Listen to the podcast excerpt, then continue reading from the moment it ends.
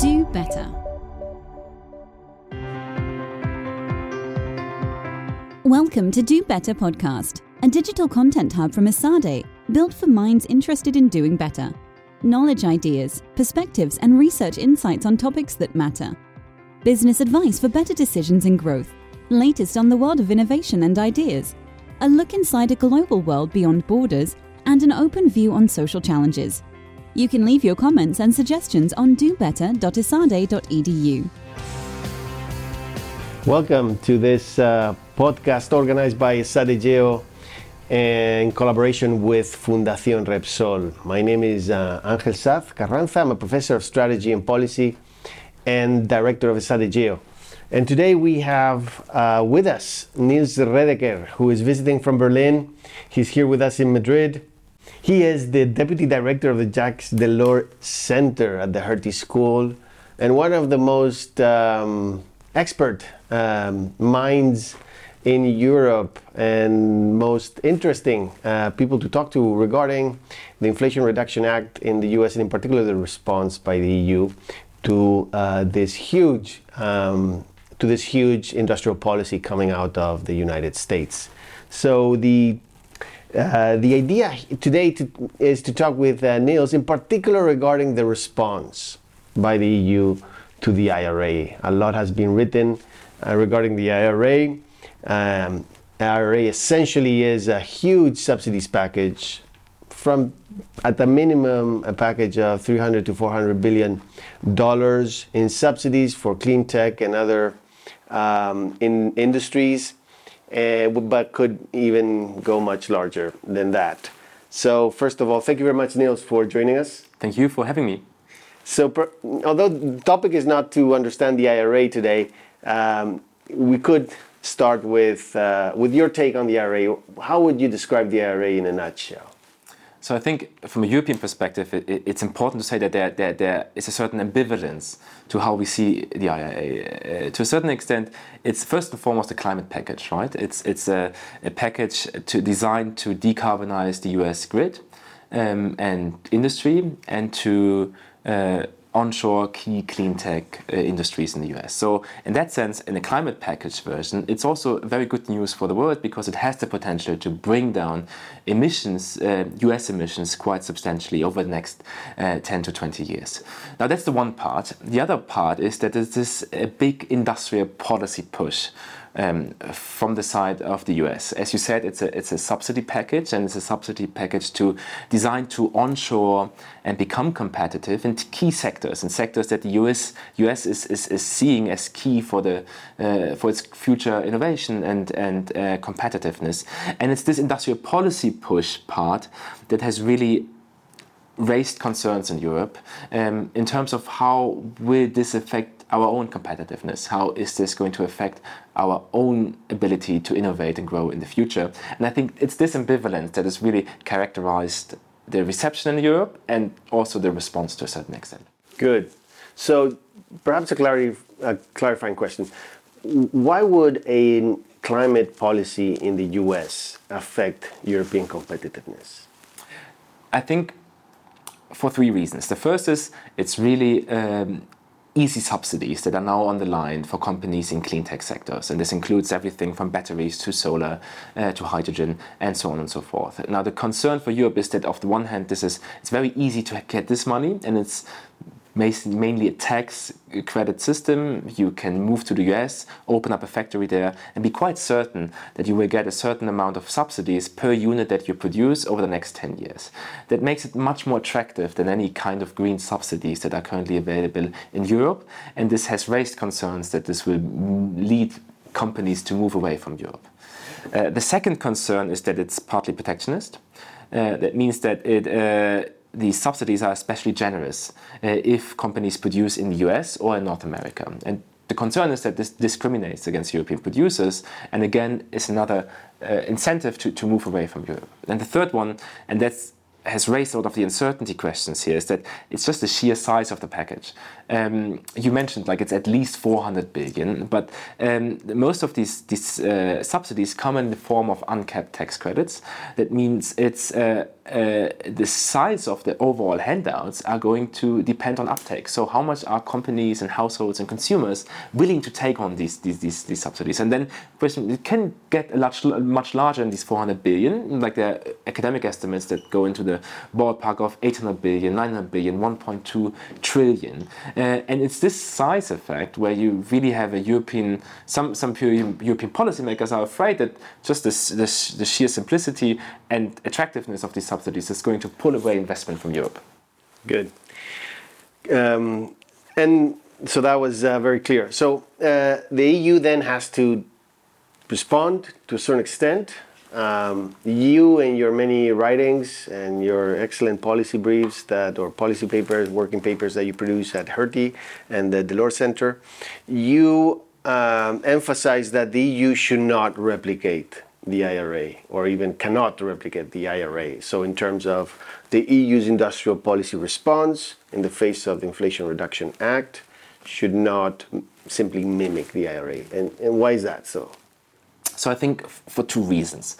The first is that the IRA is a climate policy that works very different from what we have in Europe, right? The, the EU approach to incentivizing investments into clean technologies and green sectors is one that works a lot with sticks. We have carbon prices, we have regulatory measures that all are aiming to make it less attractive to invest in brown sectors and more uh, and, and, and by doing so then pull in investments into green sectors. But it's really a stick approach. And from an economic perspective you would argue that this is also the more efficient approach. Like carbon pricing is a better tool uh, to to uh, produce an efficient reallocation towards green sectors than subsidies. So, uh, so the first answer is why the EU shouldn't do this because it doesn't need to do it because we have a different system that, to a certain extent, is also superior from an economic perspective to what the EU is, uh, what the US is now trying to achieve with pure subsidies. Now, the second reason I think is that the EU is simply not able to um, design this kind of, of, of, big subsidy package in a, in a way that doesn't undermine the single, single market. Um, now, the reason is that the US has really opened up its fiscal taps when it comes to green subsidies, and as we said, like it's a big envelope potentially. Now, some countries in the EU uh, could do this as well. Germany could probably do this, France maybe as well to a certain extent, maybe, maybe even lesser so. Uh, but other countries will have an issue with like just fiscal space uh, if they try to replicate this. And at the same time, we lack the common European resources to do this at the EU level. So I think simply for the reason that we are institutionally unable to replicate it, we shouldn't try to do this, but uh, design a more targeted European response to this. Great. And, and your targeted, um, so you propose a targeted response uh, based on sector or, or technologies. Uh, perhaps you can explain what that is.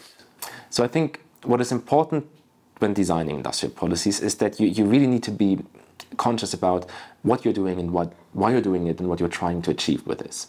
Now there are different goals that that green industrial policies currently pursue. Some of them relate to economic resilience, some of them relate to uh, competitiveness, some of them relate to bringing in jobs of the future into in, into Europe. And I think mixing all these goals together uh, can lead you to, to design the wrong kind of, of, of, of responses. And, uh, uh, and, and these responses need to be conscious of these uh, of, of the goals and also the sectors that they're trying to um, to, to address. Good. And so, could you give us perhaps a a list, a top three, four um, sectoral responses that you should you think are should be the priority of the EU uh, industrial policy response to the IRA? maybe let's maybe I can give you two examples of like the kind of conceptual things that have to happen, right? I think there are um, areas where it's really about uh, resilience, where the goal of industrial policy is to ensure yourself against sudden import stops um, from, from outside of Europe. So one of the main examples here is the solar panel industry. Um, the reason why you would want to do industrial policy for, for solar for manufacturing solar panels in Europe um, is that currently the EU imports most of its, its uh, solar panels from China, and there's an economic risk that at some point, for either political or economic reasons, China stops uh, exporting those. And then we have an issue uh, with like, doing our green transformation in Europe because we crucially depend on these, on these, on these solar panels. Now, the question is how to deal with this risk. Uh, because at the same time, solar panels are a highly commoditized goods. It's not a very fancy product. Uh, there's not a lot of value added in the production uh, uh, uh process. It's basically mass production.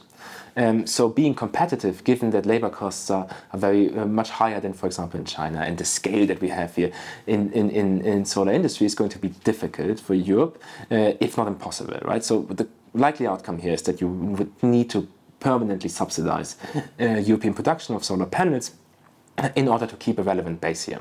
So I think this is why I would say in these kinds of industries, where it's really only about resilience and not about like the economic cloud of the sector, it makes more sense to focus on trade diversification, try to reduce dependencies on, on single importers by, by reaching out to other countries, by importing from uh, India, from the US now, which is building a solar panel industry with, with the IRA, um, instead of onshoring all of it. At the same time, it can make sense to have a base uh, production here uh, simply to be able to scale this up in the case of an emergency and in order to not lose all the know-how of the production um, uh, process.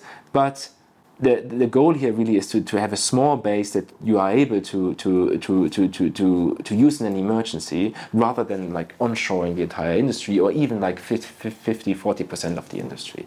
Now, this is, I think, the one area where it's really about resilience. Good. And what about the what would we do with sectors of important economic cloud or with important externalities or which are very relevant for competitiveness? So I think there the goal is a bit different, right? It's not so much about like, having a certain production share here, but really about technological leadership, about competitiveness, the ability to secure future innovation and growth in Europe. And I think that makes sense to invest. It makes sense to invest uh, in these areas, especially because Europe has an edge in many green technologies that it has built up over the last years that should now try to preserve and, and, and expand. And now this is, for example, the case with hydrogen, um, where like uh, a lot of innovation has been going on in Europe. You could also make this case for batteries, uh, where Europe is less strong, but it's a key ingredient into its automotive industry. You can also make this case for, for wind equipment, right? Because there's a big industrial base in producing the, the, the manufacturing, uh, the, the, the, equipment you need in order to build windmills. Now, in all these sectors, I think it makes sense to have an industrial policy that really addresses market failures, uh, that helps these industries to build up. Uh, to stay competitive, um, to uh, innovate in the future, but that's a temporary thing. And the goal is to, to, to build up industries that can stand on their own in the medium term. Um, so there the instruments are much more geared towards temporary subsidies subsidies are, that are handed out on a, on a competitive manner make sure that you really get at the technologies that have an edge. Um, and by that ensuring that, that, that we have a foot in the door um, for, for future, future innovation in this area Good, good. You, you, we started off talking about, and you started explaining very well why the EU cannot and should not replicate the IRA. Among other things, we don't have the capabilities or the, the capacity, the, the fiscal capacity at the EU level to be able to, at the aggregate and common level, to be able to, to, to, to, to hand out subsidies uh, without, let's say, harming the single market. Right. Um, in the past, we've talked about a possible sovereign wealth fund or something like that. Uh, one of the um, arguments you make is that that might can politically only happen if the uh, EU takes on some type of economic re governance reform before that. So imagine we could reach that political agreement where we are going to um, to, um, to, to create a collective fund that can, at the EU level, uh, hand out these temporary subsidies that you were mentioning or other types of aid. What sort of um, reforms would you think are necessary in terms of economic governance mm-hmm. to make that option palatable to all European mm-hmm. EU countries? Um, so maybe let me clear in the be clear in the beginning that I think it's, it's essential to have that, right? Any European industrial policy can, in the long run, only be sustainable if we do it jointly at the EU level. Um, so the fact that you can argue that the current, currently we lack the, the infrastructure to do so shouldn't be an, an excuse uh, for just remaining at the national level because then we really have an issue at the, the single market. Nonetheless, I think it's right that you, you, that, that you need to build some form of infrastructure in order to be able to do this because we know that industri- doing industrial policy right is hard. There's a lot of potential to waste taxpayer money here. Um, so you need to get a lot right in order to, to, to, to be able to pull this off. Now, I think at the EU level, there are a couple of preconditions. The first is um, we currently lack simply staff and, and analytical capacity in order to be able to, to really find and target the industries of the future and those that were really and, and, and really um, uh, identify market failures that are worth addressing. Uh, just to give you one example, like the, the, the US um, CHIPS Act, now, which is a 50 billion program uh, to uh, prop up chip semiconductor industry in the US. And it has a, like a staff of 100 people in the White House. Just this small, well, not small, but like this like focused program on chips. It tells you a bit about like how much like in like staff and, and, and knowledge you need to acquire to do industrial policy right. In the moment we don't have this at the, at the EU level. We also lack a bit of data. We lack um, governance infrastructure that combines like a forward-looking uh, approach in DG Grow uh, with like the focus on, on preserving the single market in uh, uh, DG competition. Um, so we need to build something that addresses both at the same time. Um, and the third thing is then really to be able to have funding for the right kinds of instrument, right? And, and there you can be very creative. There are lots of things you can do. Like it would be great to have carbon contracts for differences at the EU level, where um, companies compete in order to get funding if they want to go into a technology that is carbon neutral but not yet competitive uh, with uh, fossil fuel technology processes. Uh, you can have more auction systems. Uh, sometimes you will also have will want to do production subsidies, especially in those areas where it's, where it's about resilience and onshoring a base of an uh, uh, industry in Europe. So I think in instruments you can be very creative, and this is also something we are still trying to to, to, to, to, to build on, like what specifically can be proposed at the EU level. But the, the fundamental precondition is that you have financing, and we currently don't have that. And that is something that we really need to develop now, given that at the moment we do this very nationally, and this has a lot of potential for one, to, for economic divergence in, in, Europe, but also for being in the end very efficient. Because if we do 27 different industrial policies uh, in, in our tiny economies, it's unable, we're going to be unable to compete with the huge markets of the US and, and China. Great, great, great. Um, thank you very much, Nils, for this uh, for this um, conversation. I think we've we've uh, you've you've uh, pointed at several elements which are uh, crucial to understand uh, and to develop future EU policy. So thank you very much for your visit again, and it's a pleasure to have you with us. Thank you so much uh, for the invitation and uh, for being here on the podcast. Thanks. If you still want to learn more, remember you can register on our platform dobetter.esade.edu. That was all for today. Until next time, thank you.